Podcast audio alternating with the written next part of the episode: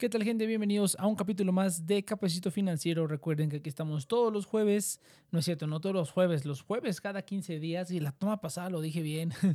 en los jueves cada 15 días hablando de finanzas personales, inversiones, criptomonedas, cualquier tipo de información relativa al dinero. En México, en Estados Unidos y de algunos otros lados también sea alguna noticia interesante. Entonces aquí andamos. Eh, recuerden que pueden escuchar todos nuestros programas en las plataformas de Spotify, Apple Podcasts, en Google Podcasts, en Audible y en Amazon Music y también en el feed de TNP Online, donde además pueden escuchar todos los demás programas de la network.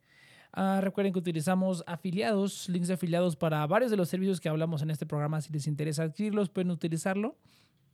El link y vamos a obtener nosotros una pequeña remuneración. Muchas gracias por ello si lo haces. Y recuerden que este programa es solamente con fines informativos y de entretenimiento y nada de esto debe ser considerado como asesoría financiera, solamente una persona certificada por la autoridad correspondiente en tu país puede darte asesoría financiera y eh, tú eres responsable de cualquier inversión que hagas con tu dinero. Vamos a ver entonces, que ahora sí hubo bastantes noticias interesantes, ¿eh? Vamos a empezar con las noticias de México, como siempre, las situaciones de México.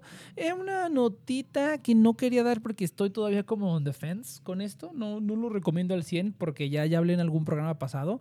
Pero bueno, la tarjeta física de Tauros. Tauros es este exchange con tarjeta de débito que te permite comprar y vender criptomonedas y pues tener una cuenta de débito que además te da cashback en criptomoneda, ¿no?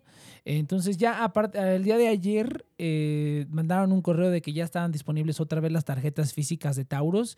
Eh, me imagino que ya llevaba mucho tiempo y decían en redes sociales los comentarios de mucha gente que quería la tarjeta física pero no la podían pedir. Bueno, pues ya la puedes pedir, aparentemente ya las tienen otra vez disponibles. Habrá que ver si cambiaron el diseño o algo. El diseño, bueno, yo tengo una de las de Founder. el diseño primero, pues está, está bonito, pero me gustaría ver qué otra cosa hacen, ¿no? Estaría padre igual pedir una, un reemplazo si es que me gusta la tarjeta nueva, pero pues mi tarjeta de Founder, pues nadie me la quita, ¿no?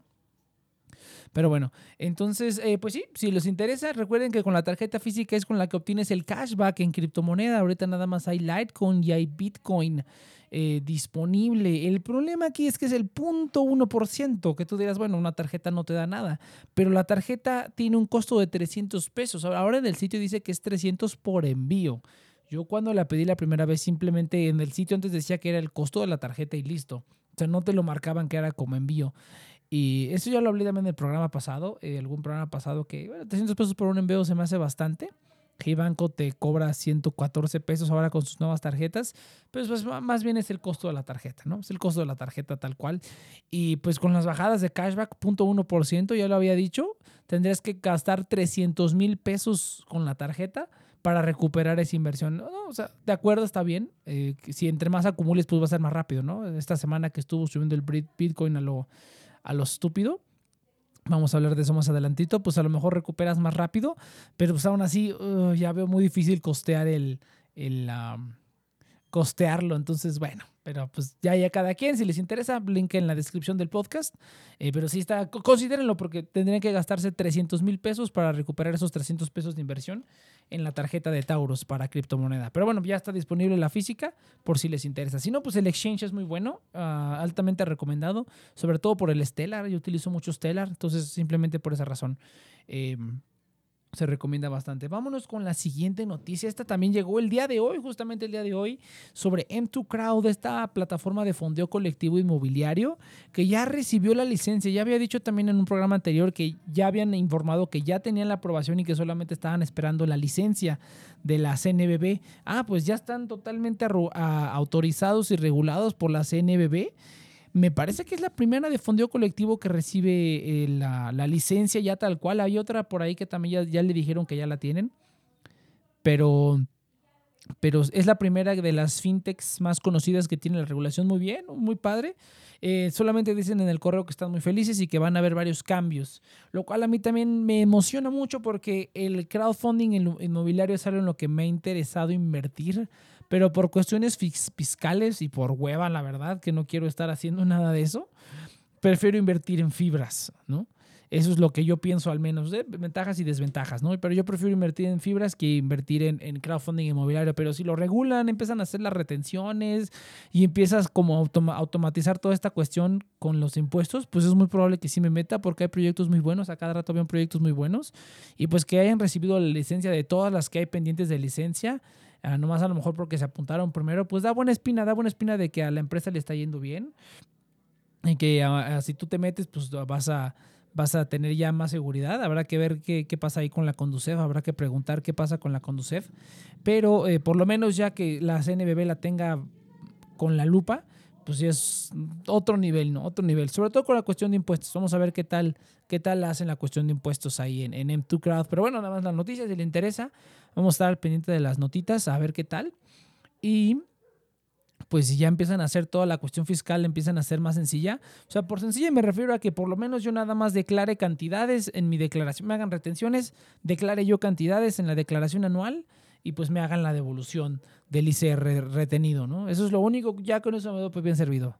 Ya no, no me interesa nada más. Pero toda la cuestión de las facturas, el IVA y todo eso, ah, eh, no es difícil, la verdad es que no es difícil, uno lo podría hacer, pero a mí qué flojera. La verdad, mi, mi manera de invertir no es tan activa en ese sentido. Pero, pero bueno. Eh, otra notita rápida sobre supertasas. Estas Sofipo acaban de modificar las tasas. De hecho, déjenme sacar las tasas porque no las, no las tengo aquí. No, más bien sí las tengo aquí, pero no las, no las saqué para el programa.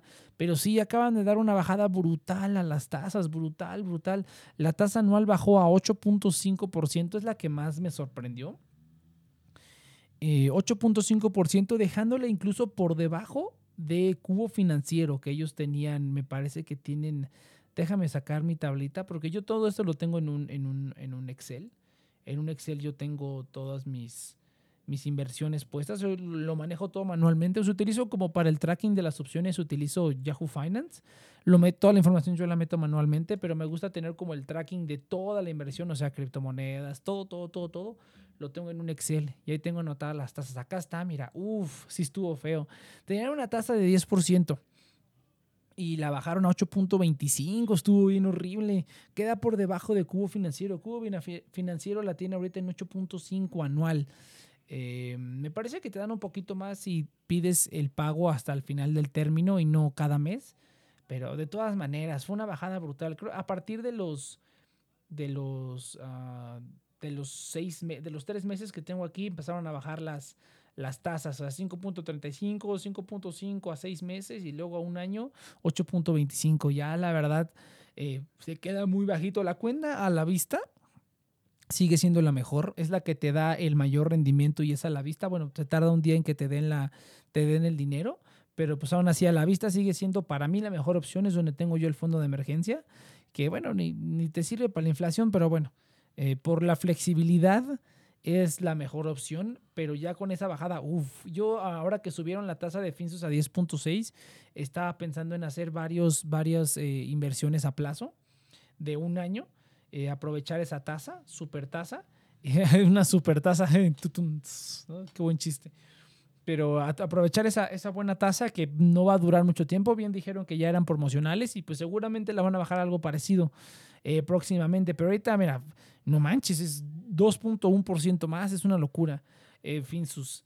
Pero, pero bueno, veremos, veremos. Pero sí, ya con estos supertasas no vale la pena. Eh, Finsus se corona todavía más como el rey de las tasas de los plazos fijos.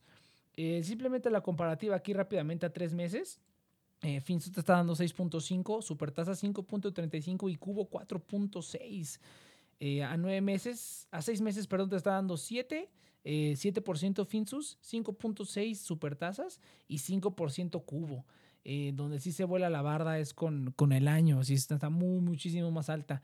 ¿Cómo hacen para mantenerlo eso? Pues esperemos que, que a, la, a, la, a la señora Patricia Armendáriz pues le, le estén dando una buena lana ahora que se metió a la política y pues ahí esté agarrando, porque sí estas tasas están, están bastante, bastante, o sea, muchísimo más altas que, que la competencia, ¿no? O sea que que cualquier otra cosa. Bueno, no es imposible, 10% en un año, bastante alcanzable, 10% eh, en, en, en, bolsa en un día es totalmente alcanzable, pero sí, sí, sí está cañón, sí está cañón, sí le están metiendo galleta. Pero, pero bueno, veremos. Entonces nada más esa notita rápida para concluir con las noticias rápidas de aquí de México. Y había otra noticia, vamos a ver aquí los, los temas, ya puedo cerrar mi, mi, Excel de las tasas, eh, sobre NanoPay, la tarjeta NanoPay y la tarjeta NanoPay OG que se estuvo, eh, apenas había escuchado, había escuchado de NanoPay antes, pero hasta ayer me puse a leer un poquito de los servicios que ofrecen y hay unas cositas que, que, me gustaría platicar. NanoPay es una tarjeta de crédito. Eh, por ahí estuve buscando, decían que estaban en alianza con, con, RappiPay, creo, o con Afirme. No, no, no, no, no escuché bien por ahí. Yo por lo menos viendo la, la página de NanoPay, sale abajo que es una, es una SOFOM, ¿no? Es una SOFOM la que se está encargando, es una SOFOM entidad no regulada la que se está encargando de, de, esta tarjeta de crédito. Y pues al menos es un poco de confianza, ¿no? Es una SOFOM, está regulada. Eh, pero pues aún así podrían hacer hoy un chanchullín, ¿no? Pero bueno, ya sabemos que aquí los, los jugadores fintech, aquí en México es muy raro el que quiere hacer el chanchullito, el que quiere ahí aplicar a, andar defraudando gente y la mayoría trata de hacer todo lo mejor que se puede, ¿no? De acuerdo a lo, a lo que tienen. En Anopay, que es una tarjeta de crédito, digamos, común, eh, como cualquier otra. Obviamente me imagino que va a, va a reflejar a Buró como crédito no bancario. Y también tienen la NanoPay OG, que es una tarjeta garantizada. Y esta es la que estuvo más interesante porque se está poniendo ruda la pelea de las tarjetas garantizadas. ¿eh? Yo creo que antes había muy poquitas opciones muy malas. Y desde que, desde que, bueno, Story siempre ha sido, creo que es la, que, la garantizada que todo el mundo recomienda, pero Hey Banco se puso las pilas con la garantizada y los demás están un poco alcanzándolos. Eh, pero aún así como que garantizadas de, de primera instancia, creo que eh, todavía no hay un buen competidor a Story. Ahorita vamos a, a ver por qué. El NanoPay OG tienes que hacer un pago único de 450 pesos para que te libere una línea de crédito de quién sabe cuánto será. Creo que sí decía ahí en el sitio. Pero un pago mínimo de 450 pesos y ya. Obtienes la tarjeta. No leí nada sobre que a lo mejor después de un tiempo puedes cambiarla por una NanoPay regular, tradicional, una tarjeta que no sea garantizada, pero pues me imagino que después de unos seis meses o unos mesecillos te la estarán, este, te la estarán ofreciendo. Eh, pero la parte del pago es la que se me hizo interesante. Si bien antes la predilecta era Story porque tenías que hacer un depósito de 500 pesos, lo cual estaba genial, genial y te regresaban en seis meses, pues era genial, genial, genial. Con la innovación, con el cambio que le hicieron, creo que ya tiene como un año que hicieron el cambio, ya tenías que hacer un pago de hasta 500 pesos. Podías no pagar nada y te daban la tarjeta, hasta 500 pesos ahí es cuando lo dudé un poco. Sí, creo que ya había, ya había comentado en un programa pasado. Yo tengo un familiar que estaba buscándole una tarjeta garantizada y Story era la opción. Desgraciadamente me tardé en, en, en contratarla. Y ya para cuando quise contratarla ya habían cambiado el formato de depósito a pago. Y pues como que no quería pagar, dije, no, mejor hay que conseguir otra, ¿no? Y estaba esperando a la tarjeta de Rappi, a la tarjeta de, perdón, de Hey Banco, pero el problema que están teniendo las otras tarjetas garantizadas, pues las mejorcitas por decirlo así, que sería la de RappiPay y la tarjeta de Hey Banco, es que es por invitación nada más. O sea, te tienen que negar su tarjeta y después a ver si te ofrecen la otra. Eh, intenté aquí con mi familiar que pidiera la de Hey Banco, no se la autorizaron, pero tampoco me dio la opción para la la tarjeta garantizada. Entonces dije, no, pues ¿qué está pasando? ¿no? Aparte de que la tarjeta, la enorme ventaja que tiene Hey Banco sobre todas las demás garantizadas, o por lo menos las garantizadas fintech, es que reporta como crédito bancario. ¿no? Entonces, que tener una, un crédito bancario nuevo es, es, es genial ahí dentro del, del reporte de buros si lo tienes manchado. Eh, por eso es que dudé, ¿no? ¿no? No quería gastar esos 500 pesos. Dije, pero ¿por qué si hay opciones en las que no tengo que gastar, ¿no? Banco sí, te pide un depósito de 1500. La diferencia es que lo puedes retirar en cualquier momento. Eh, obviamente, si te lo quedas por lo menos seis meses, después de unos seis meses te van a reevaluar y puede que te den la tradicional, lo cual está genial porque volvemos a lo mismo. Es una tarjeta, es un crédito bancario. Es directamente de un banco, pues eso en buró abona muchísimo, ¿no? Créditos no bancarios, pues hay un montón. Pero bueno, entonces eh, ya con esto yo creo que se pone la, y pone la competencia más. Y mira, justo debajo de de Story, 450 pesos.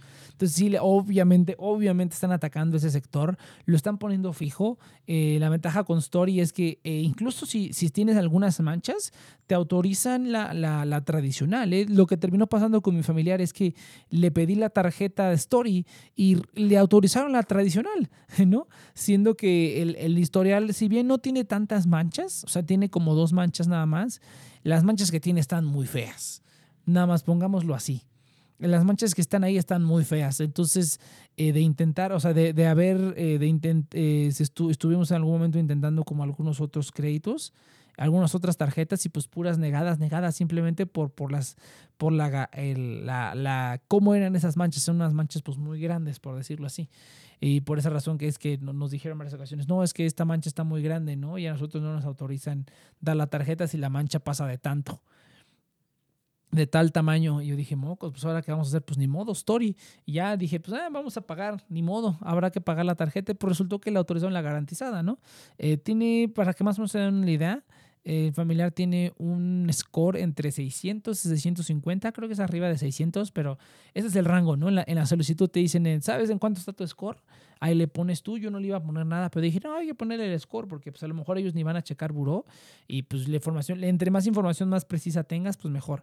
Y ya, lo puse y pues autorizaron la, tradicional, ¿no? Con una línea de crédito súper chiquita, pero pues no importa, es una nueva línea de crédito. Y si se utiliza correctamente, pues ya luego te autorizan más y pues demás, ¿no? Eh, estuvo muy bien, estuvo muy bien la verdad, pero bueno, ya con, eh, con esto, pues ya OG NanoPay se pone a los trancazos directamente. Veremos cuál es el ratio. Estaría interesante ver cuál es el ratio de gente que le dan la tradicional, ya que gente sí le, le, digamos, le piden que saquen la garantizada. A mí me sorprendió porque pues de ver las negativas de todos, yo pensé que en Story iba a ser lo mismo. Yo pensé que iba a ser garantizada de, de, cajón y no, resultó que no. Eh, veremos, veremos. Entonces yo creo que a lo mejor Story ya tiene cierta experiencia con ciertos tipos de clientes, pues, tiene muchísimos más años.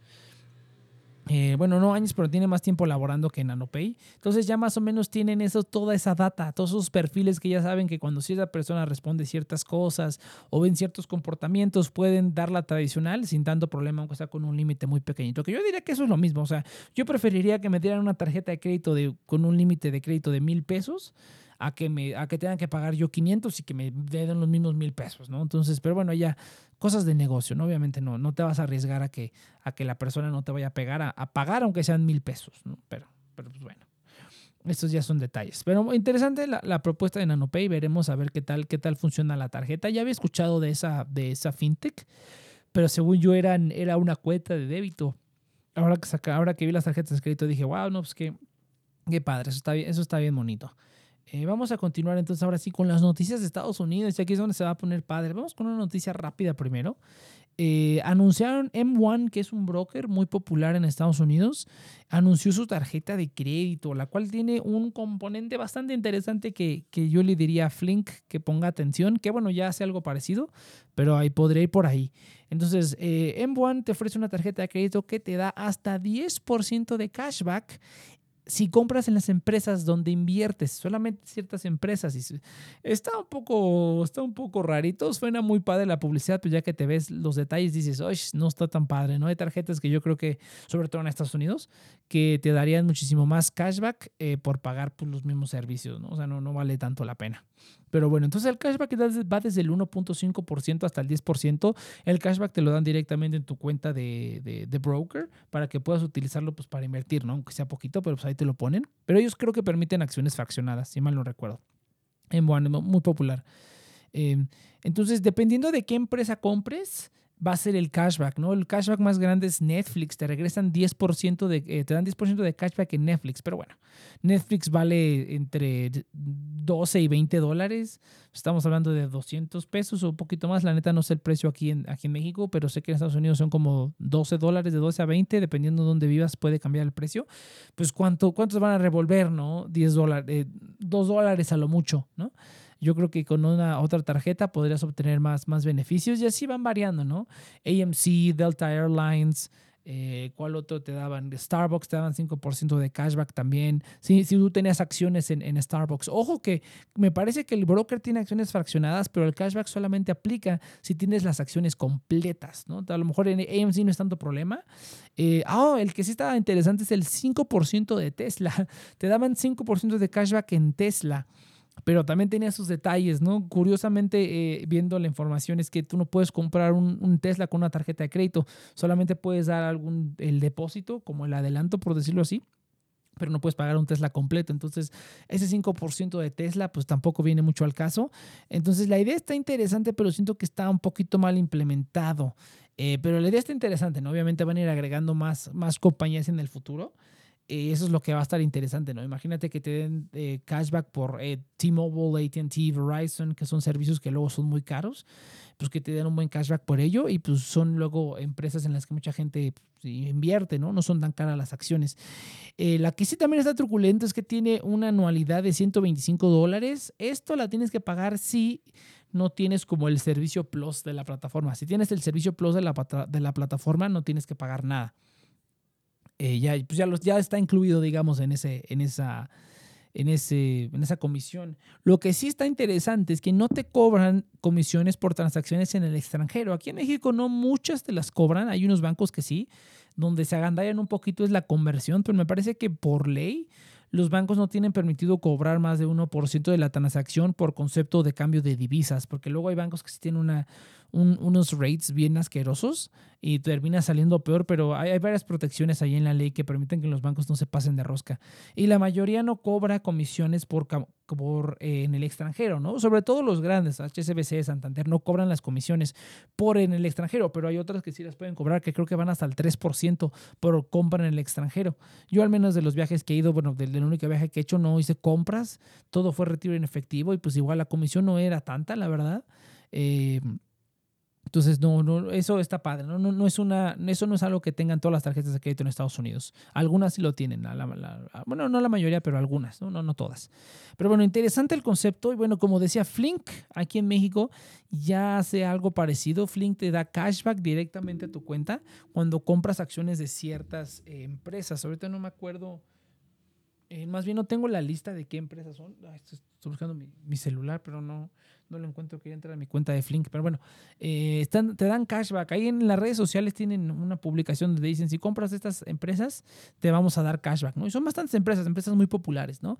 Aquí lo que está no tan padre es que eso está bien que te den el cashback por invertir en las empresas, pero esto, eh, y vamos a, vamos a hacer un segue bien bonito al tema de Robinhood, es que podrían propiciar que la gente compre la acción nada más porque quiere el cashback. ¿Me explico?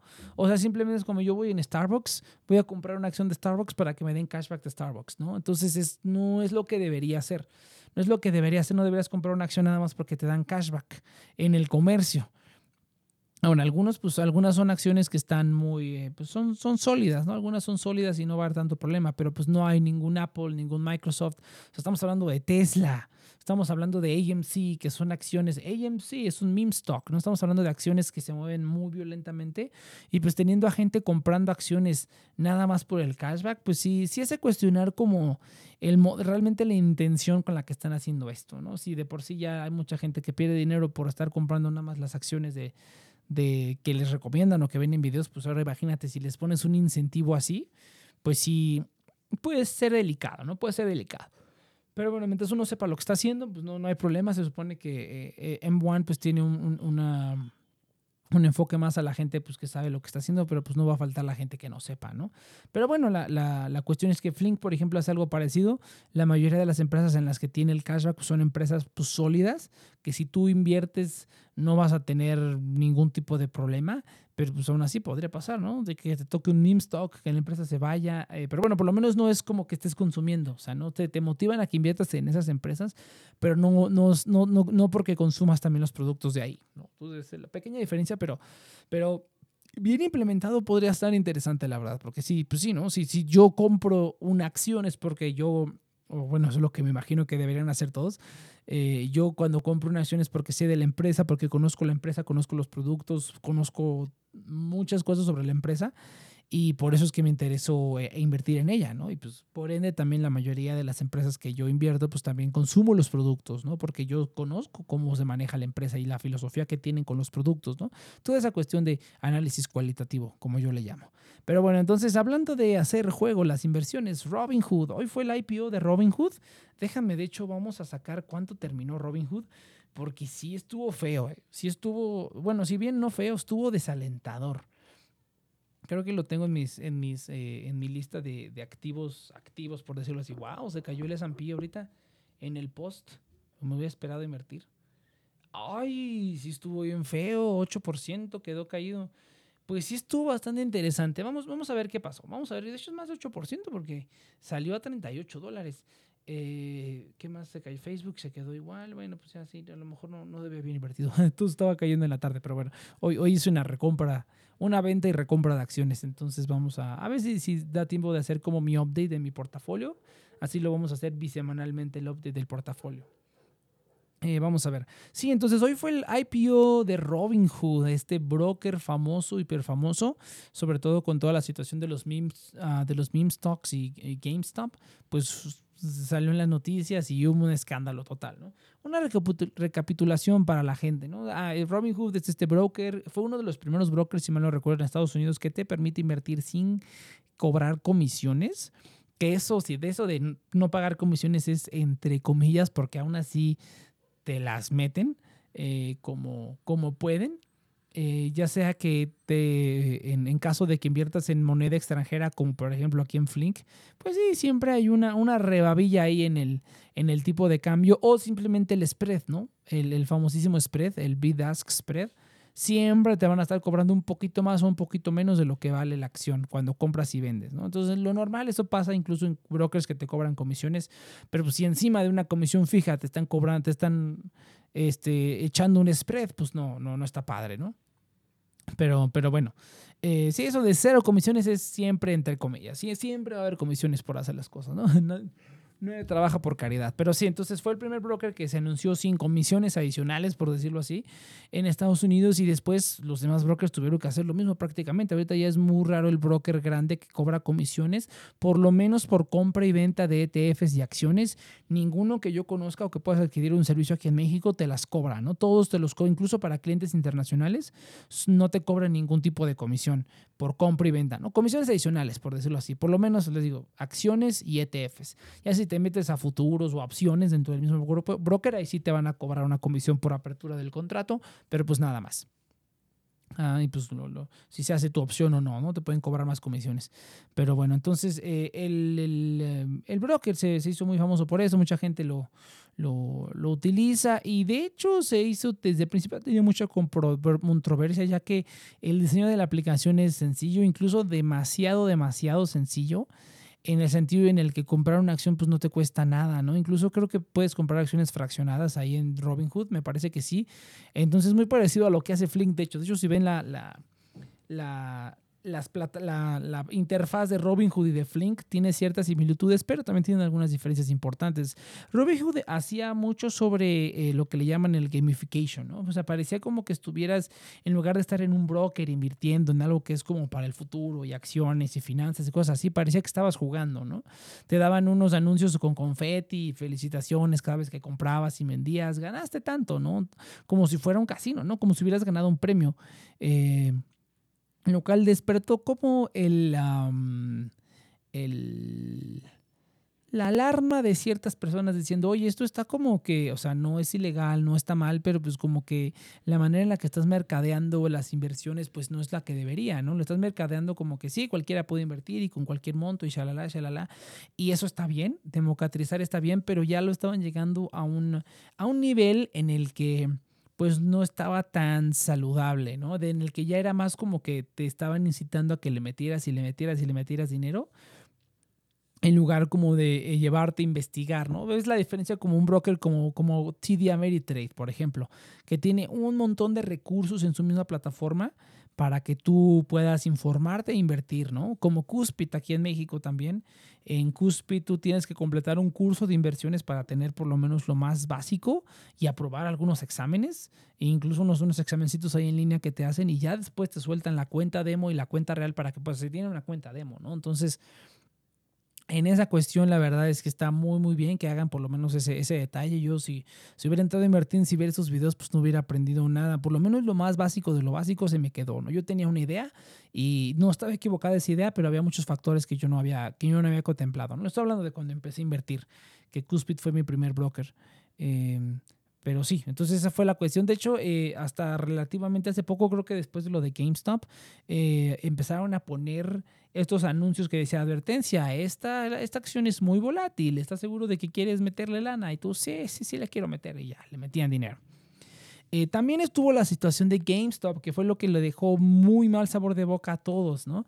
Una de las formas en las que ellos hacen dinero aparte de esos spreads, de esas comisiones que, que sí te cobran, y algunas conversiones de monedas, si, si tienen disponibles eh, acciones internacionales, algunos brokers las tienen y en esa conversión de monedas donde también te, te sacan ahí una lanilla a ellos.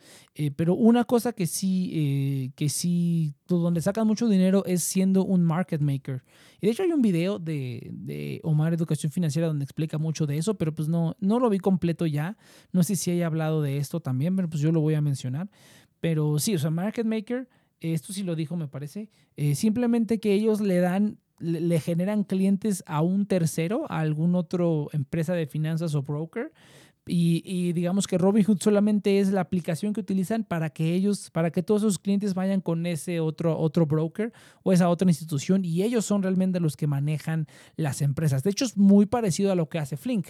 Realmente Flink tiene una empresa gringa eh, que no sé si pueda decir el nombre o no, porque pues yo soy cliente de Flink, pero y te mandan los correos, pero pues, no sé si se pueda decir, la verdad, y si no, no me quiero meter en problemas, entonces, pero sé que ellos tienen una empresa gringa que es la que maneja estas, pues sí, sí debería, porque pues, debe ser información pública, pero bueno, ellos tienen una empresa eh, gringa, que es una fintech gringa, que es la que maneja realmente todas las acciones fraccionarias, y Flink solamente pues es, el, es el, el, la aplicación, es el medio por el cual tú compras estas acciones, ¿no? Eh, lo que sucede es que em, esta, esta empresa, que es, el, es el, ah, a la que Robinhood le da el mercado, le da a los clientes, es una empresa que aparte de eso también tiene otros negocios, ellos mismos con inversiones, ellos mismos también invierten en fondos y tienen fondos y manejan el dinero de mucha gente para que, pues, pues, que los contratan a ellos también, ¿no? Ese es un mercado que ellos también tienen, ¿no? La empresa se llama Citadel, Citadel me parece, Citadel se parece, eh, es el nombre. Tiene algunos otros dos en menor medida, pero el, pez gordo es Citadel. Eh, entonces, al momento en el que pasa esto de GameStop, lo que sucede es que la empresa Citadel, en, de sus fondos de inversiones, en sus hedge funds o eh, otros fondos que tienen ahí, ellos tienen muchas posiciones en corto, es decir, o sea, apostando a que GameStop va a seguir perdiendo valor, tenían muchísimos millones de dólares en posiciones en corto de que GameStop iba a seguir perdiendo.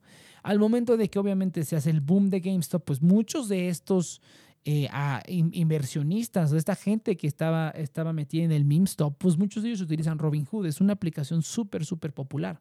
Mucha gente utiliza Robinhood. Obviamente lo primero que hicieron fue bloquear todas las, las operaciones bloquear todas, todas, todas las operaciones para que pues el fondo no siguiera perdiendo dinero. Será la realidad, ¿no? El short squeeze simplemente esas posiciones en corto, tú apuestas a que va perdiendo. Si el precio va subiendo, lo que tiene que hacer pues, los fondos o estas empresas que apuestan en, corta, eh, en contra de una empresa en este caso GameStop, tienen que comprar sus posiciones. ¿Por qué? Porque entre más suba, más pierden. Entonces ellos tienen que comprar, digamos, más barato antes de que siga subiendo para no perder más dinero, ¿no? Y luego si tenían esto apalancado o con leverage o lo que sea, pues perdieron, ya se acuerdan las noticias, perdieron millones de dólares en, esos momentos, ¿no? Pero entonces Citadel era una de las empresas que tenían posiciones en contra y pues al momento de ellos hacer eso, pues, pues estaban haciendo perder el dinero a la empresa, ¿no? Le hicieron perder dinero, hicieron lo que pudieron al detener a Robinhood eh, de que hiciera eso, y ahí es donde le dio un poquito de miedo a la gente, ¿no? ¿Cómo es que Robinhood, eh, pues eh, básicamente tiene que hacer lo que le dice su marca, el, el, cliente, ¿no? Para el que es el market maker. Eso es lo que da un poquito de miedo y sigue dando un poquito de miedo. Digo, no es como que todos los brokers lo hayan hecho, limitaron compra o venta. Algunos, algunos fue fueron nada más, fue compra bloqueaban compra, pero venta no. La venta es lo que realmente eh, no les hacía tanto, tanto daño.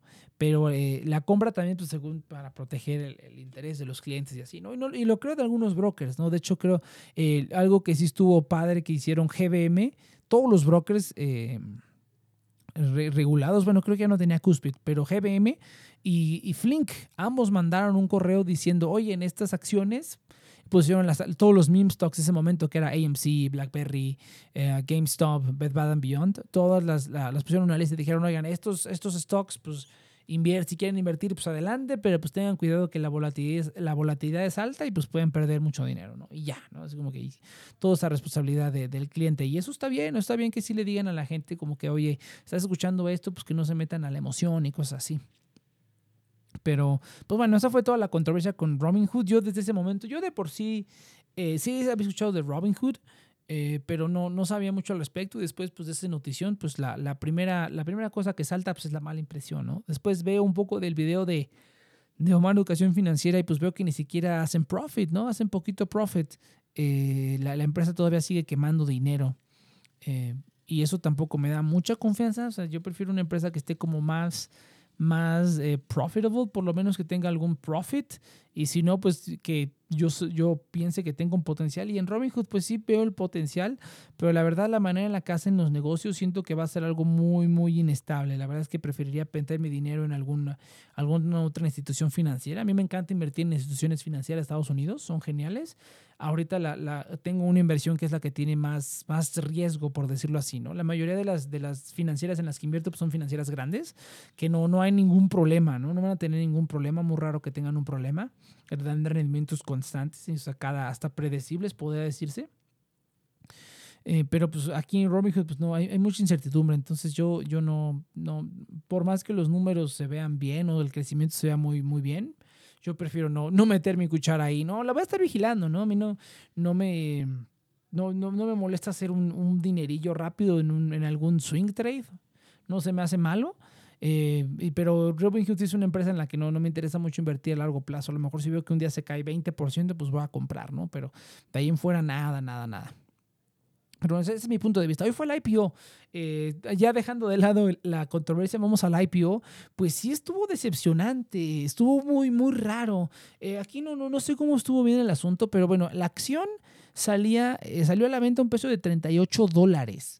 Ese es el precio al que salió. Ahora, usualmente el, precio inicial que ponen las empresas, usualmente ese solamente es para las ballenas, es para los inversionistas grandes que compran millones y millones de acciones. Y, y, ya una vez que se abre el IPO para todos, pues ya el precio está súper inflado. Ya ese precio inicial que se fija ya queda muy atrás, ¿no? Lo mismo pasó con, con, todas.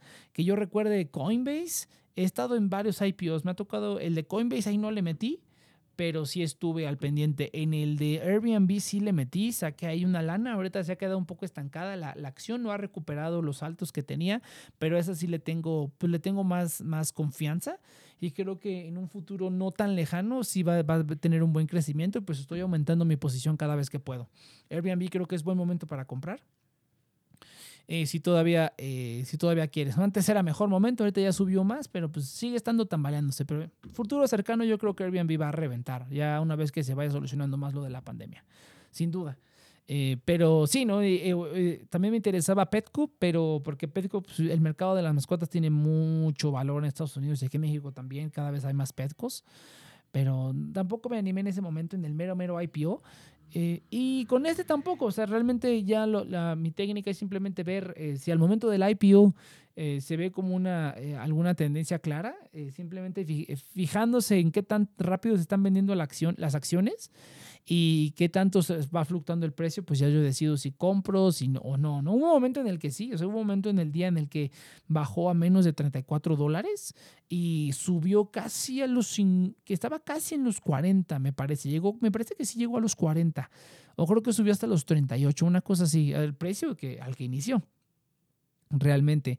Y de ahí se fue estancando, ahorita que está en 34.82, eh, dice aquí menos 8%, pero pues fue más, ¿no? Porque el, el inicial fueron o 38 dólares y la diferencia es como de 4 dólares, pues eso es más del, eso es más del 10%. Pero pues bueno, ahí, ahí sí no desconozco esos, esos movimientos que marcan aquí estas cosas. Eh, pero sí, no, sí, eh, cayó muy, muy feo. Eso no lo había visto yo en ninguno de los IPOs. Ni en Coinbase, ni en, ni en Petco, ni en Airbnb. Ninguno me tocara que el precio al, en el mismo día terminara por debajo del precio eh, inicial. Y mucho menos del precio, precio inicial. O sea, podría terminar abajo del precio inicial, pero digamos que es el precio, el precio al que se empezó a vender al público en general. En que ya las ballenas habían comprado y ya el precio ya estaba inflado del inicial. ¿no? Me acuerdo con Airbnb así fue como sucedió.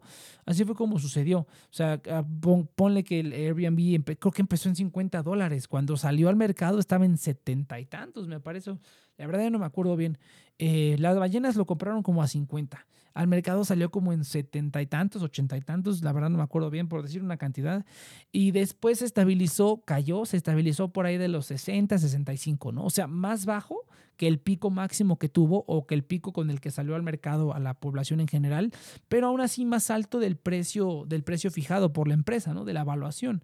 Estaban estimando por ahí una evaluación de como 42, creo que eran mil millones de dólares, billones en inglés bueno, que eran 42 mil millones de dólares. y pues quedó más abajo de eso, lo cual, repito, yo no había visto en ningún, en ninguna, ningún IPO que yo recuerde, ni en Petco, ni en Airbnb, ni en Coinbase, ninguno tuvo un resultado así y pues sí estuvo chistoso. Veremos mañana. A lo mejor si puedo, como les digo, a mí no, no es alguna empresa que me interesa a largo plazo, pero pues si le puedo sacar una lana, pues ¿por qué no? no? Yo sí soy trader. Eh, no soy day trader, pero sí soy swing trader. Eh, y ya con eso yo a mí me gustan los movimientos así drásticos, ¿no? Ahorita mi swing trade, eh, mis swing trades de, de oro son, eh, bueno, no, creo que nada más uno, creo que nada más es Carnival. Bueno, Carnival igual y me las quedo, igual y aumento mi posición si se cae, ahorita por lo menos estoy en profit porque la agarré, la agarré cuando se, se cayó todo. Didi, Didi es mi, mi, mi, inversión de alto riesgo ahorita. Cuando vi que se cayó como, como 50%, una cosa así, dije, wow, es momento de comprar. Y luego se cayó más todavía, pero ya había, ya había topado mi, mi, mi límite. Ya no quise meterle más. Eh, pero sí, sí, sí. Eh, bastante, bastante curioso. No me había tocado ver eso en ningún momento y pues ver qué tal se desarrolla. Por ahí había un reportaje que decía que pues Robin Hood era nada más como hacer, hacer dinero a cuesta de eh, inversionistas haciendo dinero a cuesta de otros inversionistas. Pues, pues sí, ¿no? La verdad es que sí.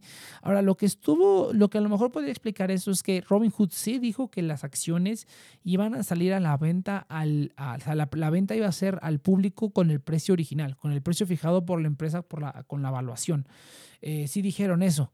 Eh, dijeron que iban a ofrecerlas en su misma plataforma, tú podías comprar su propia acción.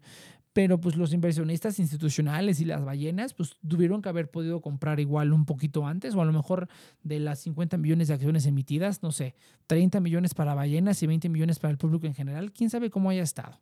Pero el movimiento estuvo muy extraño, me gustaría investigar ahí a ver si de verdad la venta institucional, eh, si fue antes o si fue al mismo tiempo o si se repartieron las acciones y ahí a ver qué pasó. Eh, sí, fue teniendo un crecimiento. Yo creo que el punto máximo que las vi fueron 40, pero después de eso se, se, cayó completamente. Sí estuvo bien feo verla caerse. Sí, sí iba a meterle porque vi como una tendencia que dije, esta es, una tendencia que se parece a cuando salió Airbnb. Y yo creo que sí puedo hacer un, un, dinero. Sí, compré y vendí bastante de Airbnb en las primeras semanas.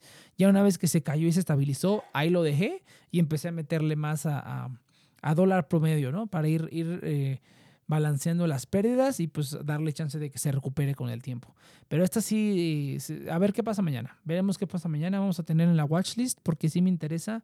Es una empresa pues conocida, famosa y pues la mayoría de las empresas en Estados Unidos, o sea, en la bolsa de Estados Unidos se mueven por, por análisis cualitativo, o sea, por lo que escucha la gente, por lo que piensa la gente.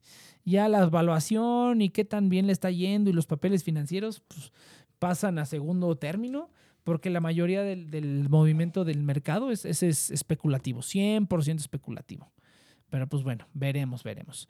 Eh, tenemos ya, entonces ya con eso terminamos los temas sobre Estados Unidos. Sí era un tema bastante interesante, muy, muy complejo. Había muchas cosas que hablar con ese tema. Y vamos con las noticias de cripto. A ver si me da tiempo. Ahora sí ya esto va a quedar muy largo este programa. Vamos a ver qué tal.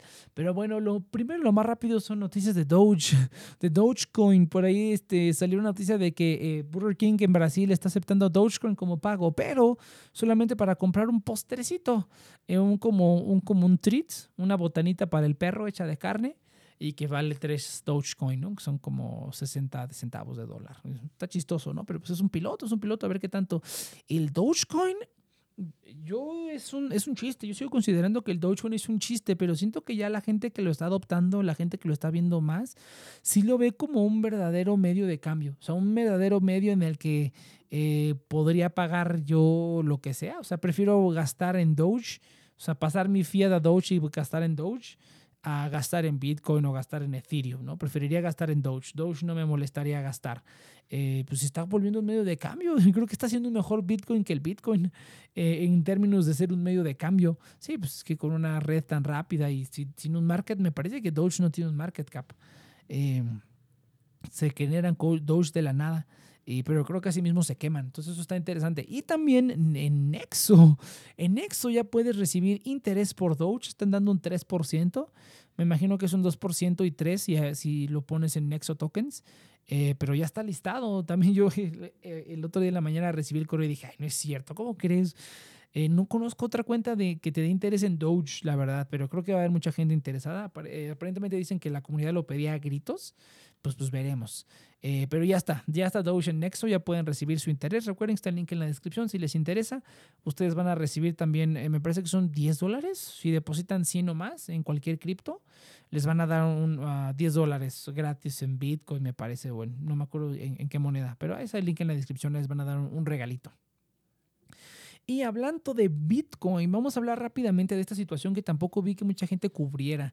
Yo sigo un canal que se llama Coinery, Coinery TV en YouTube, lo recomiendo bastante, son unos argentinos hablando de criptomonedas, aunque siento que a veces se les va la onda y creo que en este ejemplo de Binance lo vamos a ver. Bueno, pues como ya se dieron cuenta, eh, básicamente esta semana hubo un short squeeze de Bitcoin. Eh, subió como 33% Bitcoin en, en una semana. Fue algo brutalísimo. Pasó de 33, 32 a 40. Ahorita que está el día de hoy, no, no ha habido un, un, rebote, un ajuste de precio. No ha habido tal cual. Ya no está subiendo tan rápido, pero pues sigue estando yendo tendencia para arriba, tendencia para arriba. Entonces, eh, lo que sucedió es que en Binance, en los futuros de Binance, eh, el precio, cuando el precio pegó, eh, estaba cerca de los 40 por ahí. El, domingo me parece que subió de 33 a 38 tocó los 40 y volvió a caer a los 38 y ahorita este, a partir del martes, miércoles ha ido subiendo poco a poquito, otra vez hacia los 40. Ahorita está, está arriba de 40 al momento de grabar este, este podcast. Eh, pero en Binance subió hasta 48, o sea, cuando en todos los exchanges estaba en 40 y solamente en los futuros, me parece, no sé si en el spot o en el, en el margin, no sé si estaba a 48, pero en los futuros se puso a 48. ¿Qué fue lo que pasó? Pues liquidaron un montón de gente. Un montón de gente que tenía posiciones en short fue liquidada. Eh, muchísima gente. Creo que por ahí está el, el, el anuncio, creo que no nada más en Robinhood, o sea, fue, digo, en, en, Binance, fue seguramente en cualquier otro exchange que tenga futuros o que tenga opciones, seguramente pasó lo mismo. Eh, pues liquidaron como 800 millones de dólares, me parece, en ese domingo. Liquidaron un montón de gente que tenía posiciones en corto eh, de Bitcoin y estuvo muy, muy loco. Pero lo que saltó, lo que dio miedo a la gente es ese salto tan brutal de 48 en Binance. Solamente pasó en los futuros de Binance. Eh, aquí los jóvenes de Coinary, que los aprecio demasiado, pero pues ahí siempre sabemos que no les gusta Binance, que Alejo, Alejo no le gusta Binance.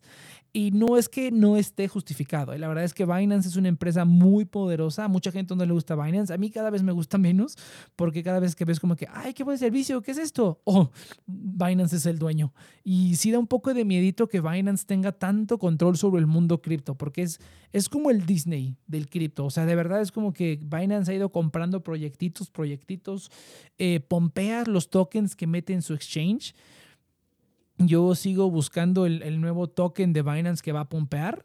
Eh, el último se me fue, fue Alice, My Neighbor Alice. Lo descubrí dije, esto se ve interesante, luego lo investigo.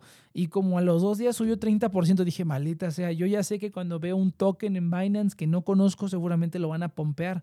Están pompeando Font Token ahorita perdió 3%, pero Font Token seguramente lo están pompeando, lo están poniendo en su página principal. Entonces están pompeando a Font Token, ¿no? Esa es la, cuestión que tiene Binance, ¿no? Que eh, cuando hacen un acuerdo con Binance alguien eh, o, empiezan a poner su producto en Binance es porque seguramente hay un trato y pues lo que va a hacer Binance es pompear, pompear los precios para pues darle un beneficio a la gente. Eventualmente el precio cae, ¿no? Pero... Pero sí, sí preocupa un poco eso. Ahorita creo que el, el, C98 también lo pompeó, o sea, subió quién sabe cuánto en muy poquito tiempo. Eh, pero hay otro token también vi que dije, ¿y ese token qué? El, el ah, Rune, Rune, hoy vi, vi, un par Rune BUSD. Dije, ¿qué es eso? ¿Y por qué está subiendo 30%? Dije, ah, ok, Binance lo está pompeando, ¿no? y uno podría decir, pues es que es Binance, ¿no? Y ese es como el argumento que yo digo. Como les digo, o sea, Binance no son unos santos, tienen mucho poder en el mundo cripto simplemente porque son dueños de muchísimas cosas que a lo mejor servicios que tú utilizas Binance es el dueño. Binance es el dueño de CoinMarketCap, es el dueño de Trust Wallet, es el dueño de Swipe, que es el que les proporciona tarjetas cripto, tarjetas de débito cripto a otras empresas. Creo que ya no dan sus tarjetas cripto, ya, ya no sé, ya quitaron la información del sitio, pero bueno, ojalá no, porque yo sí quería una tarjeta de Swipe. Pero tienen muchísimo poder. Entonces sí da un poco de miedito que el exchange más grande del mundo pues haga estas cosas, ¿no? Ahora también el, el, el, y que sí las ha hecho, ¿no? Que sí, sí, sí ha hecho algunas cosas de estas. Ahora, también hay que ser un poco justos. Binance es el exchange más grande del mundo. Tienen un montón de clientes y un montón de posiciones y un montón de cosas.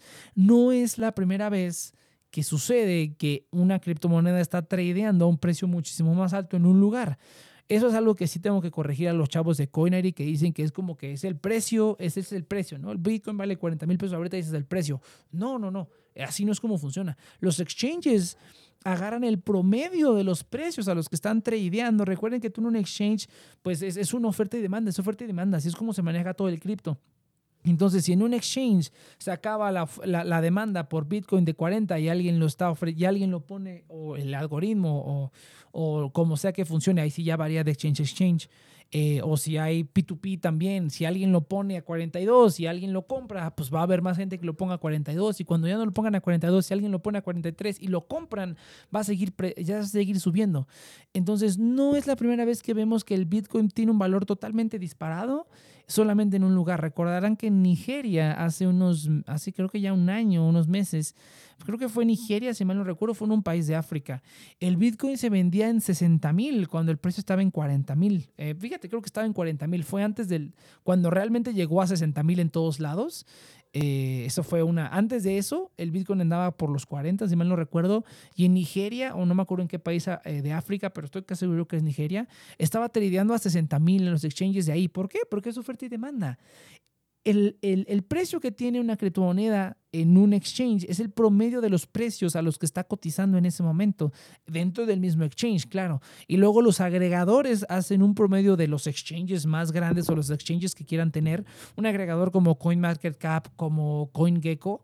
Em, Morningstar también, pero ellos luego sacan la información de CoinMarketCap, entonces, bueno, eh, pero hacen un promedio de los precios y ese es el precio que reportan, o sea, el Bitcoin no es como una acción, una acción tiene un precio que va cotizando siempre y que todos replican de una misma fuente. Una, una, criptomoneda no, no funcionan como acciones. Los precios pueden variar ligeramente, es por eso la cuestión del arbitraje. El arbitraje es cuando están dando una criptomoneda en un lugar, la están pagando más cara y en otra moneda más cara. Simplemente les digo que el día de ayer hice un, un retiro de Nexo, hice un retiro de PACG.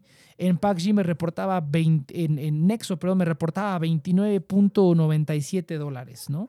Y cuando lo pasé a, a, Binance me reportaba arriba de los 30 dólares, eh, que eso era lo que valía, haciendo que incluso me quitaron una pequeña comisión por, el, por la transferencia del PACG, tiene una comisión que no es, no es la network fee, tiene una comisión aparte. Bueno, me quitaron un poco de comisión de eso y aún así valía más, eh, valió más en Binance que en eso, lo estoy hablando que es una diferencia de minutos, ¿no? Entonces, ese arbitraje existe y es una manera en la que los bots, por ejemplo, los bots de trading hacen dinero, ¿no? Obviamente, en una plataforma donde estén dando una criptoneda muchísimo más cara, pues vas a tener menos liquidez. Pero bueno, no es algo desconocido. Y ahí sí siento que se les fue un poquito porque yo pensé que iban a decir como eso, oye, ¿sabes qué? Pues el arbitraje, o ¿sabes qué? Ha habido situaciones en las que sí, las criptomonedas van, este valen más de lo que deberían o de lo que está cotizando en otros lados. Ahora estamos, como les digo, estamos hablando de Binance, el exchange más grande del mundo, eh, eh, mundial, o sea, tiene clientes en todos lados del mundo. ¿Cuántas, cuántos miles o posiblemente millones de personas no tendrían, no tenían eh, posiciones en corto de Bitcoin? O sea, cuando tienes posición en corto, es lo mismo que veíamos antes de GameStop, ¿qué es lo que tienes que hacer? Cuando tienes una posición en corto en 42 mil, eh, eh, digamos 42 mil o 40 mil, tú tienes un, límite, un límite superior en el que si tú tienes una posición en corto, eh, la posición sube de 40, de 40, ¿no? Tu posición en corto es de 40, tienes un límite superior de 42. Entonces, tú empiezas, la, el Bitcoin empieza a subir de precio de 40 a 42, automáticamente te liquida para evitar las pérdidas. ¿no? Eso es un stop loss. Para eso sirve un stop loss. Eh, existe un tipo de orden para ese tipo de cosas. si solamente estás trabajando en, en, limit o en market, pues sí, no, no vas a saber. Pero para eso existen los stop loss. Para que cuando empieces a perder con una posición en corto, precisamente stop loss, entonces te va a liquidar a los 42. ¿Qué es lo que pasa? Que el Bitcoin subió de 33 a 38. ¿A cuánta gente no liquidaron? Ahora, cuando pasa, cuando liquidan un stop loss o una posición en corto, una posición es corto con un stop loss, ¿qué es lo que pasa? Tú compras el Bitcoin al precio que esté en ese momento para evitar más pérdidas. Entonces, imagínense la cantidad de gente que liquidaron en esos momentos comprando Bitcoin a esos precios, porque pues cuánta gente no debió haber tenido posiciones en corto de 40, 42, de... No, no, perdón, de 30, de, estaba en 32, ¿no? El domingo en la tarde estaba en 33 por ahí. ¿Cuánta gente no tenía 33, 34, 35, 36, 37, 38, ¿no? Eh, eh, siendo el exchange más grande del mundo, mira, puede ser posible. O sea, les doy, le doy el beneficio de la duda a Binance porque lo que pasó no es algo que sea completamente desconocido en el mundo. Y cómo funcionan las criptomonedas, no es algo completamente así que digas, eso nunca pasa. No, ha, habido situaciones en las que ha pasado. Sí está un poco sospechoso que fuera tanto y que fuera solamente en Binance. O sea, lo hubiéramos visto a lo mejor en algún otro exchange también, pero pues ningún otro exchange tiene la cantidad de clientes que tiene Binance. Entonces, por eso es que les doy el beneficio de la duda. Sí fue un, golpe bastante extremo, o sea, 48 mil, ya fueron 10 mil pesos de, 10 mil pesos, perdón, 10 mil dólares de diferencia. Pero bueno, les digo, en Nigeria eh, el Bitcoin cotizaba a unos 10 mil o 20 mil pesos más que en todos los demás países del mundo por, por la gran demanda que tenían, ¿no? Porque la, la, moneda de Nigeria, muy devaluada, la gente no lo utilizaba, la gente pagaba en Bitcoin. Entonces, eso es lo que puede suceder. Eh, sí, puede ser en un exchange, puede ser en un país, pero sí, sí hay que aceptar que Binance es una empresa muy poderosa y que Binance... Eh, puede hacer estos tipos de movimientos de mercado, ¿no? Si Elon Musk con poner un tweet sube 5%, pues que no puede hacer Binance, ¿no? Eh, y es cierto, ¿no? Por ahí dijeron que iban a limitar el leverage al 100%, una parte pues para evitar que la gente pierda dinero, sí lo creo, y una parte también para protegerse ellos y para proteger los intereses de la empresa. O sea, es como todo, ¿no? Como todo. Yo no lo veo tan mal la medida porque también eso fue lo que causó que liquidaran a tanta gente tan locamente. Seguramente mucha gente tenía unos leverages brutales y pues eso fue lo que, lo que pasó, ¿no? Pero bueno, pues nada más quería mencionar eso. Eh, ya me llevé un montón de tiempo y todo, hay un montón de temas. Vamos a darle rápido. Entonces, fíjate que el tema principal, el tema principal del programa, a ver si me lo echo en 10 minutos, es toda la regulación que se viene. Y aquí hay varias cosas que se fueron apilando, pero todo va relacionado. Eh, desde hace ya también varios meses vamos a hablar sobre sobre cosas. Entonces, lo principal aquí, todos los golpes que le han estado dando al cripto, principalmente las stablecoins, es esta situación de las uh, unregistered securities, ¿no? Las seguridades, o bueno, securities, así se le llama en inglés, no, no sé cómo traducirlo en español, pero como los activos podrían ser a lo mejor. Uh, activos no registrados o unregistered securities por el SEC. SEC, hagan de cuenta que es como la CNBB, gringa, la Comisión Nacional Bancaria de Valores, regulan los activos financieros donde la gente invierte, ¿no? Entonces, eh, están habiendo varios problemas. Seguramente habrán escuchado de la demanda que le dieron a BlockFi, seguramente han de haber escuchado de los problemas con las stablecoins. Y todo viene un poquito a raíz de lo mismo. Seguramente también escucharon sobre la, el delisting, quitaron varios pares de Uniswap, eh, quitaron varios pares de Synthetics, Synthetics y derivados, eh, los quitaron de Uniswap por miedo a la regulación. ¿Qué es lo que está pasando? Eh, el SEC, que es como el que regula todo esto, tiene una designación legal a ciertos activos como securities. ¿Qué es una security? Security es un activo que da una empresa y que se puede comprar y vender y que tiene un valor monetario. ¿no? Estos son los, los, importantes. Se puede comprar y vender, tiene un valor monetario, un valor de inversión y lo proporciona una empresa. Entonces, si recuerdan hace unos meses el problema que tuvo Ripple, eh, XRP, eh, para quien no lo sepa, Ripple es una criptomoneda, pero fue creada por una empresa llamada Ripple. Eh, fue el mismo problema que tuvo Ripple. querían registrar a Ripple como una security. Y cuando es una security, pues hay ciertas cosas legales y tus lineamientos que tienen que seguir para que quede registrado, ¿no? Tradear unregistered securities, o sea, securities no registradas, es ilegal. Entonces Ripple podría tener Ripple o tradear Ripple podría ser considerado ilegal. Esto se puede porque a pesar de que es una criptomoneda y está descentralizada, tiene una empresa principal que se llama, tiene el mismo nombre, que fue la que creó y pues tiene hasta cierto grado control sobre Ripple, ¿no? Entonces ahí es de donde se agarraron y pues metieron ahí el, no sé si fue una demanda o qué fue exactamente, pero bueno, se metió en problemas Ripple, para que no recuerde el día que pasó eso, pues se cayó Ripple como 20%, una cosa así, eh, se cayó bastante. Eh, pues es el mismo problema que está teniendo ahorita todos, ¿no? Eh, la regulación de las stablecoins, esa parte estuvo muy interesante porque salieron varias cosas que, varios paradigmas, ¿no? Vamos a ver entonces primero, ¿qué pasó con las stablecoins? A las que se les fueron encima, bueno, Tether ya estoy de acuerdo con un reporte que hay por ahí que Tether, que USDT es una bomba de tiempo. Si ustedes tienen Tether, les recomiendo que no lo tengan. Eh, si lo quieren usar para tradear, o sea, para, para en pares, en un exchange, nada más como un medio de cambio, adelante. Tether es, es globalmente aceptado y en muchos exchanges más raritos o no tan, no tan conocidos, no tan poderosos como Binance o como OKX, pues seguramente solamente van a aceptar Tether, ¿no? Entonces, si ustedes ya están en lugares más escabrosos, pues sí, no, no hay otra, no hay otra ah, opción más que usar Tether. Pero si tienen otra opción, como, fíjate, yo les, les diría antes de esto, les diría USDC, pero ahora ya no. Eh, yo diría que nada más PAX. Si hay PAX o si hay BUSD, regresamos con Binance, del poderío que tienen. Eh, PAX USD o TUSD, TrueUSD de Trust Token, que no he visto la información, pero Trust Token tiene varios stablecoins y deben tener sus papeles en regla, pero tendríamos que ver. No dijeron nada de Trust Coin, así que me imagino que están libres de peligro. Pero bueno, en cuanto, eh, ¿qué fue lo que pasó esta vez con las securities? Ah, pues eh, el jefe del SEC, me parece uno de la, de la gente del SEC, dijo que las stablecoins, como están pegadas al valor de una security, que en este caso sería el dólar, o cualquier moneda que tengan en relación, incluso el PAXG entraría, que es una criptomoneda que sigue al oro. Todas esas cosas que siguen securities, o sea, como activos reales, como monedas o como eh, también las, los stocks, las, las acciones. Para que no lo sepa, también hay cripto stocks que ya van a deslistar, de, delistar de muchos lados. Binance ya anunció que sus stocks, para que no lo sepa, pues hay... Eh, eh, en Binance hay ciertos pares de criptomoneda que te permiten eh, no invertir en la empresa, pero es un token que sigue al precio de la empresa, ¿no? Podías comprar Tesla, creo que Tesla, Microsoft, Apple, y pues esos eran criptomonedas que seguían al precio, digamos que es la criptomoneda de la acción de Tesla, y tú podías comprar con criptomoneda, ¿no? Pues ya dijeron que los van a quitar.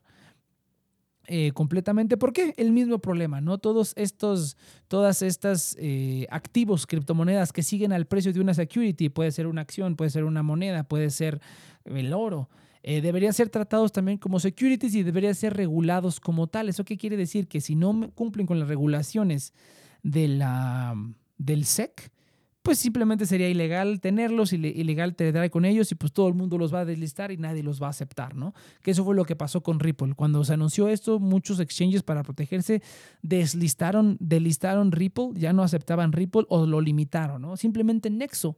Ripple era como el medio de, de meter el dinero y pues ya no puedes hacer par de Ripple con nada. Siguen dando el el interés, pero ya no puedes hacer par con nada, ya no puedes tradear con nada. Y pues lo mismo pasó en muchos exchanges. Lo quitaron, ya no lo soportaron, fue brutal, pues se cayó un montón. Lo mismo podría pasar con todo esto, con todo este tipo de, de, activos. Están viendo que si se regulan, si están bien regulados, van a seguir funcionando y si no, van a morir. Eh, todos estos. Entonces está un poco preocupante. Ahora, eh, aquí hay varias cuestiones, ¿no? Después de que salió todo esto, los primeros que salieron al quite fueron Pax la empresa de Paxos, que es la que tiene Pax, y la empresa eh, Circle, que es la que hace USDC. ¿no? Para quien no sepa, las, las stablecoins usualmente están respaldadas por una empresa. Por eso es que caen dentro de esta categoría de securities. Tú dices que son criptomonedas, no están, uh, no están, ¿cómo se llama? Pues son descentralizadas. Sí, pero las stablecoins sí son emitidas por una empresa en concreto. Los, los eh, crypto stocks también son proporcionadas por una empresa en concreto y siguen el precio de un activo real. Y pues las, eh, el PAXG en este caso, la, la criptomoneda del oro, pues también. Entonces, todas estas eh, todas estas criptomonedas caen dentro de la delimitación de securities, pero pues no habían sido, no habían sido consideradas como tal, pues porque pues no lo son, ¿no? ¿no? Realmente. Pero pues viendo la definición, pues sí, es que sí caben y pues quieren enforzar más la regulación sobre esto. Eh, pero bueno, luego, luego llegó Circle de eh, USDC de Circle y Pax de Paxos, dijeron, no, pues vamos a hacer aquí un disclaimer de nuestros de nuestros, eh, de nuestros respaldos, ¿no? Para quien no lo sepa, la stablecoin tiene que tener un respaldo uno a uno con dólares reales metidos en algún lugar, ¿no? No nada más están imprimiendo eh, dólares virtuales a lo tonto, no, tiene un respaldo uno a uno.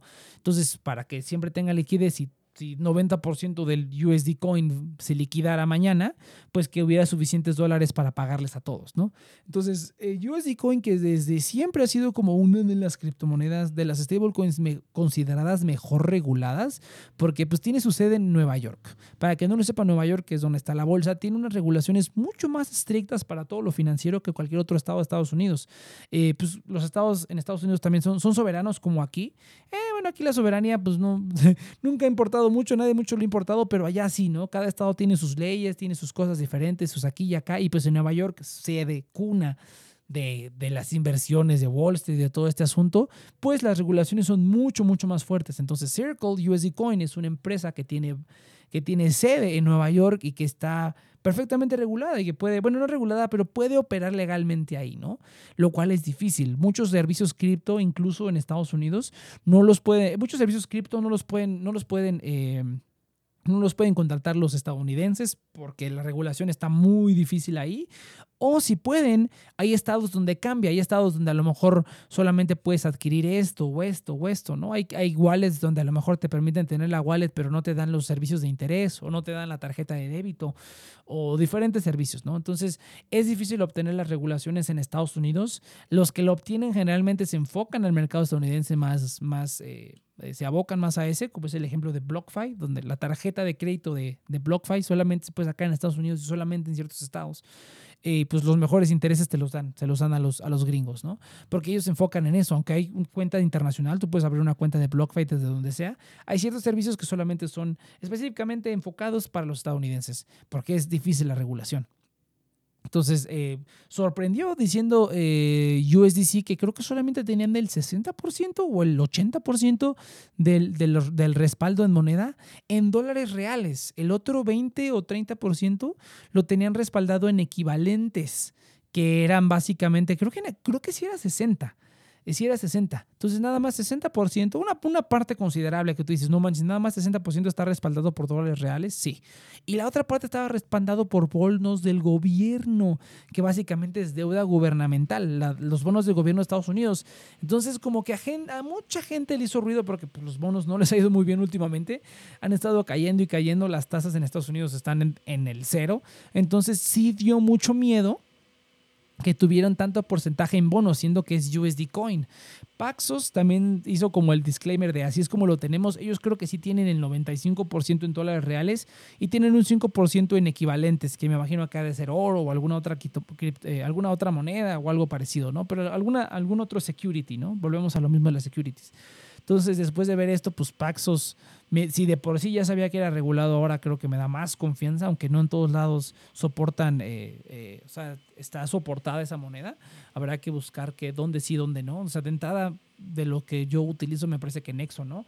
Y pues BUSD, el, el, la stablecoin de Binance, está hecha en, en alianza con Paxos. Eh, ah, perdón, pensé que había dejado de grabar. Está hecha en alianza con Paxos, el BUSD. Entonces, la regulación y las, el, backing pues es la misma. Eh, pues eso dio un poco de miedito, sí dio miedito.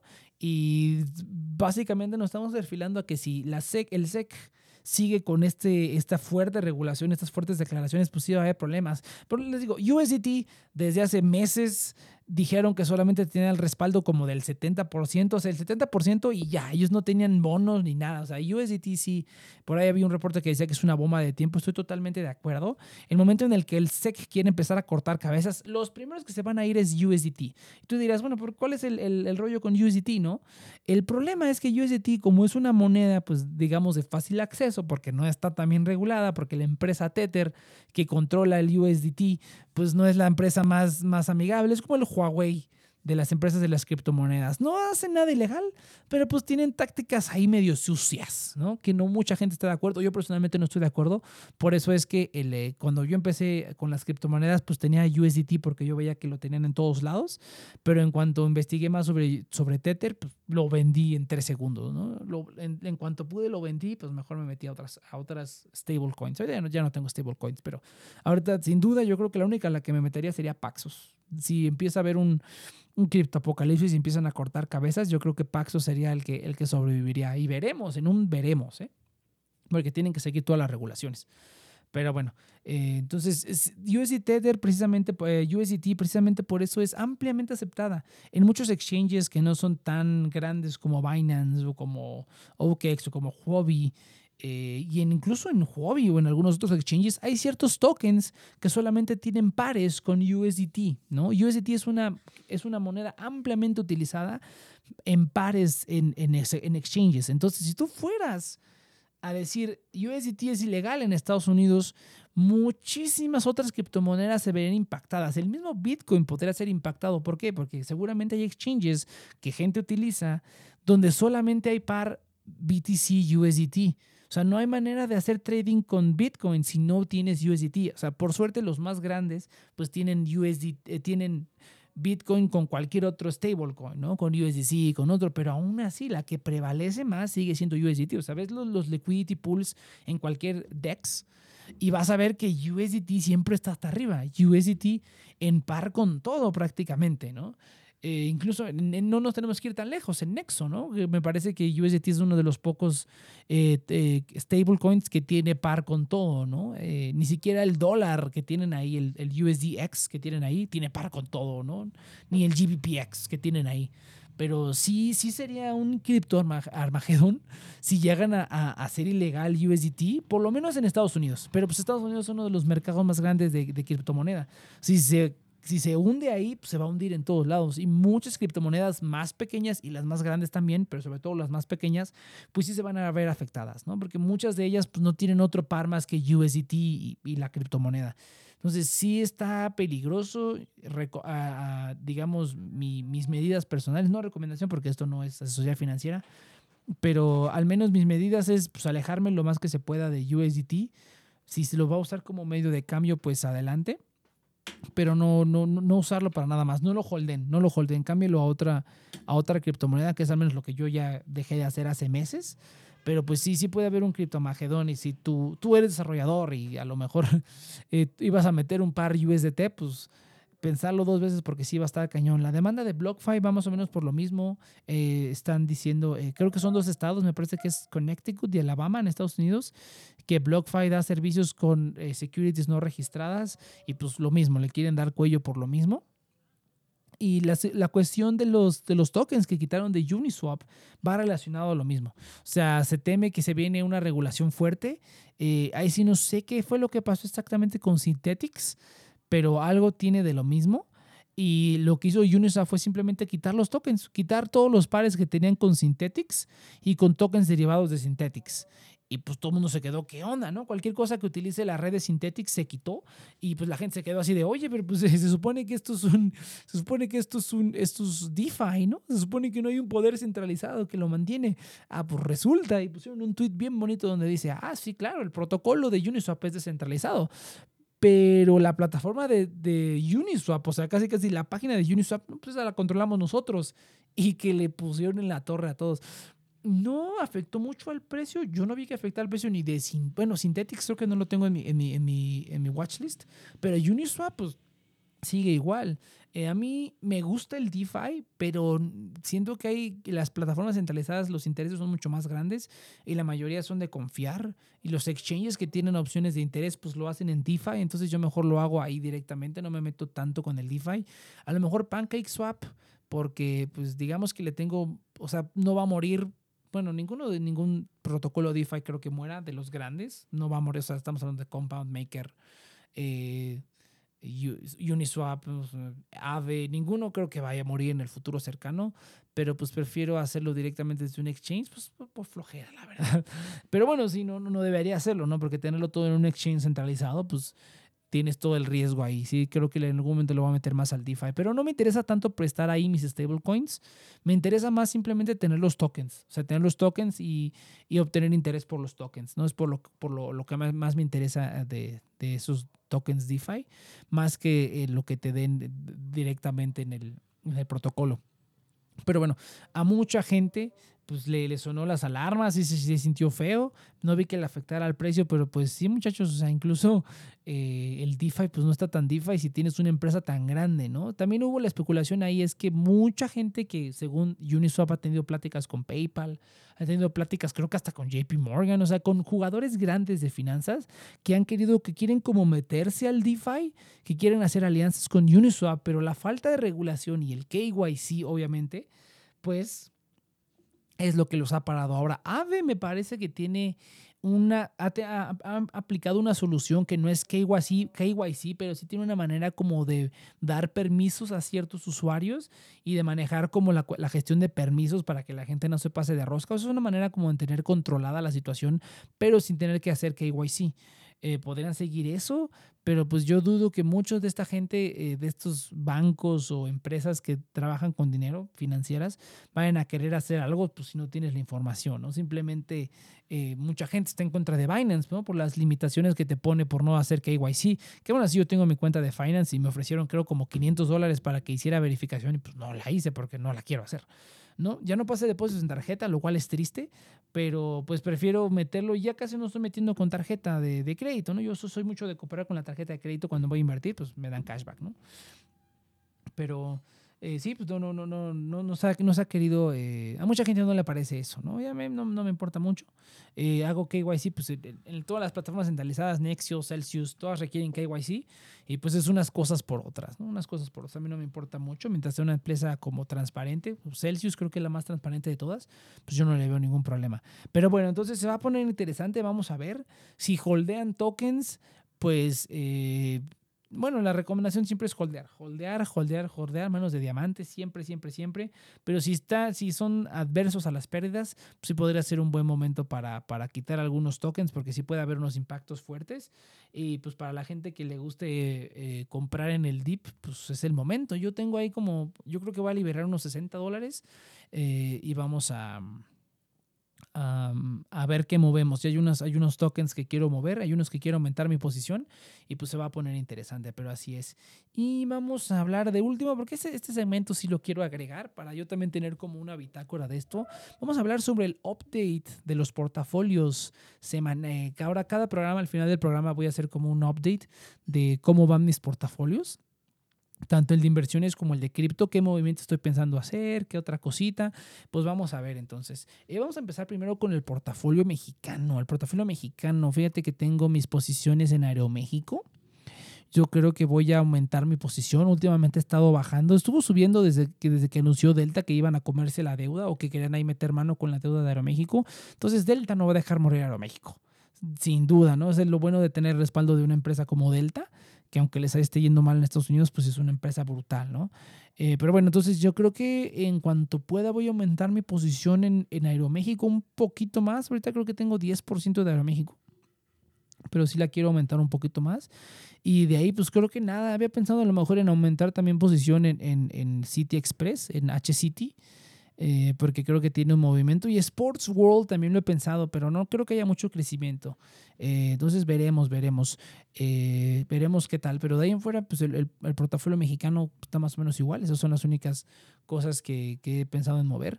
En cuanto al portafolio gringo, sí, hizo, sí hice varios movimientos. Vendí la posición de Apple, vendí la posición de Pfizer por fin.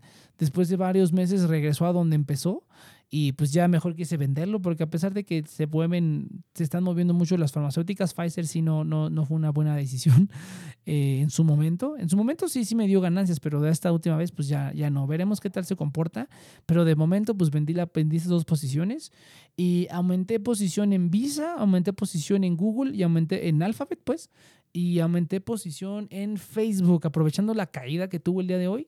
Eh, pues aumenté la, la posición Facebook creo que a largo plazo sí está dando buenos resultados. Y pues ya nada más, eh, lo que estoy pensando en aumentar, yo creo que AMD reventó esta semana y lo bueno que aumenté posición hace, unos, hace unas semanas que igual bajó, aumenté posición y ahorita ya estoy bien arriba, creo que estoy como 10, entre 10 y 20% eh, estas, estas últimas semanas. Eh, lo que sí me hubiera gustado era aumentar la posición de Qualcomm. Qualcomm subió como 5% esta semana también.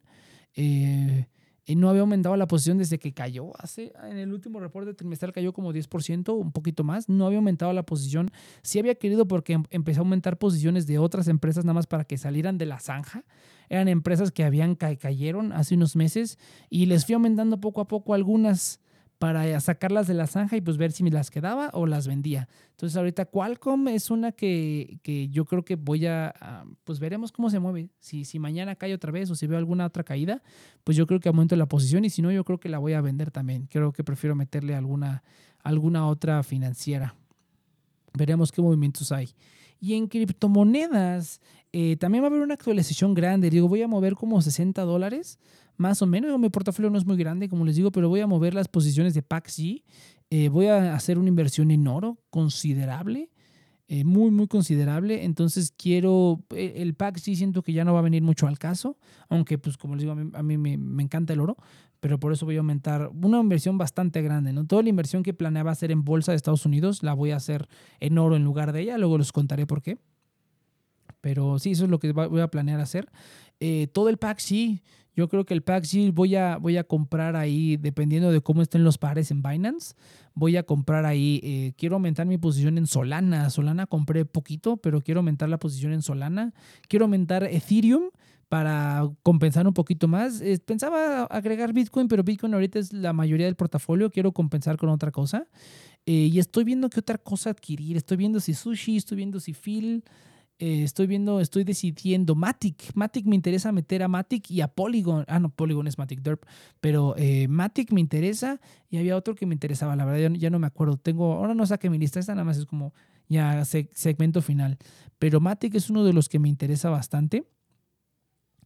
Y, y aumentar la posición en Solana. Y otra cosa que voy a mover va a ser el Bitcoin Cash y el Litecoin. Esas dos, a pesar de que pues, son altcoins, me gustan. O el Dash, también quería, quería hacer otra posición en Dash. Dash fue mi primer cripto. Eh, y pues me gusta tener como ese wild card. O sea, es como un wild card que no sabes qué es lo que va a pasar. BNB, también quiero aumentar mi posición en BNB porque no alcanzo el mínimo para hacer staking en Binance. Entonces quiero aumentar mi posición, pero quiero balancearlo con los demás. Tampoco quiero tener tanto BNB porque creo que mi tercera posición más grande es, es Pancake, es Cake. Y pues ya es como mucho Binance. Quieras o no, pues ya es muchísimo Binance y pues quiero bajarle al Binance. Quiero bajarle al Binance y estoy pensando en vender mi posición de swipe. Regresamos otra vez con Binance, ¿no? Pero estoy viendo si vender mi posición de, de, swipe. Primero quiero ver si el servicio de swipe, los servicios de las tarjetas de débito siguen disponibles porque estoy en proceso de obtener eso también. Ahí haciendo unos truquillos, pero estoy en proceso de eso. Y si siguen los servicios de swipe, pues sí, sí me voy a holdear el swipe y voy a comprar cuanto más pueda eh, para poder tener la, tarjeta que, que, yo quiero, ¿no? Pero si ya no tienen esas tarjetas y nada más eh, la único que tiene disponible la tarjeta de Binance, pues lo más probable es que también mueva el swipe y lo meta a otra cosa. Ahí veremos a qué. Pero sí, por lo menos en, ah, de esos tres son como 60 dólares entre el, Bitcoin Cash. El Stellar, estaba pensando, XLM, estaba pensando en venderlo, pero Stellar es lo que utilizo principalmente como medio de cambio, entonces prefiero tener una posición ahí. Eh, porque voy a estar moviendo bastante. Entonces yo creo que Estela lo voy a dejar. Y, por el momento al menos, pero sí es uno de los que también estoy pensando en mover. Pero ahí va, ahí va, ahí va el, el, portafolio, se está moviendo bien. Pero bueno, entonces, gente, ahora sí fue un episodio larguísimo, pero había muchas cosas de las que hablar. Y había un tema que se me olvidó, lo anoté, pero se me olvidó. Pero bueno, entonces, gente, nos vemos la, la siguiente. Recuerden que esto fue Cafecito Financiero. Estamos aquí los jueves cada 15 días. Eh, pueden seguirnos en, no tenemos redes sociales, pero hashtag Cafecito Financiero, por si tienen alguna pregunta, duda, sugerencia, comentario, hashtag Cafecito Financiero en Twitter. Y ahí voy a estar checando el, el hashtag a ver qué tal. Eh, recuerden que tenemos links de afiliados eh, para los servicios, algunos de los servicios que hablamos si les interesa. Y sería todo. Nos vemos a la siguiente.